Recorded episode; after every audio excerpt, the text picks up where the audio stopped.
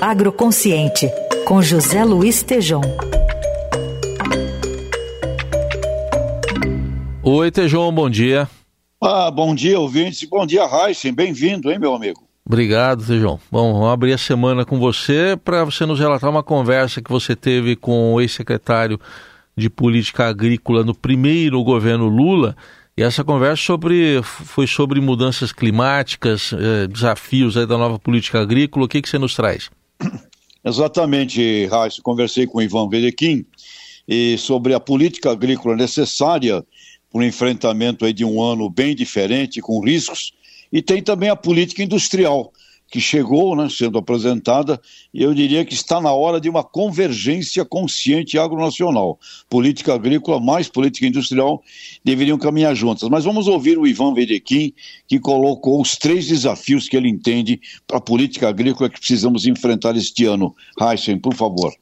O Brasil tem uma política agrícola eficiente e barata, uma das mais baratas do mundo a política, através de crédito e taxa de juro mais barata, incentiva pequenos e médios produtores, incentiva a tecnologia, a modernização da agricultura, a qualidade, e o resultado disso é o aumento da produtividade, da produção, das safras, da exportação e da qualidade dos alimentos para os consumidores.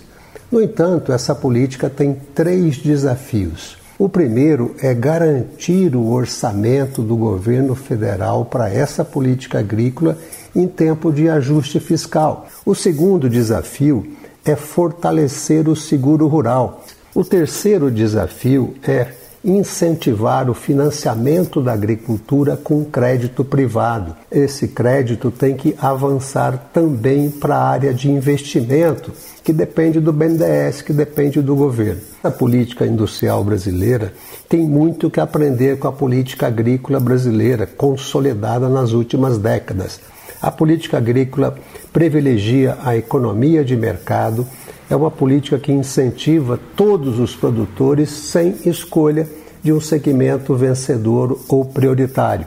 Então, meu caro Reis, o ministro Fávaro da Agricultura tem se manifestado aí preocupado porque as safras serão menores, os custos foram elevados, a mudança climática, a queda dos preços né, também eh, das commodities, voltando a um patamar aí equivalente à pré-pandemia, e é necessário recursos. E o Ivan Vedequim, que foi, foi secretário da Política Agrícola do governo junto com o Roberto Rodrigues, primeiro governo Lula, enfatiza esses três desafios aí Luta por orçamento, meu caro Reis, não está fácil, né?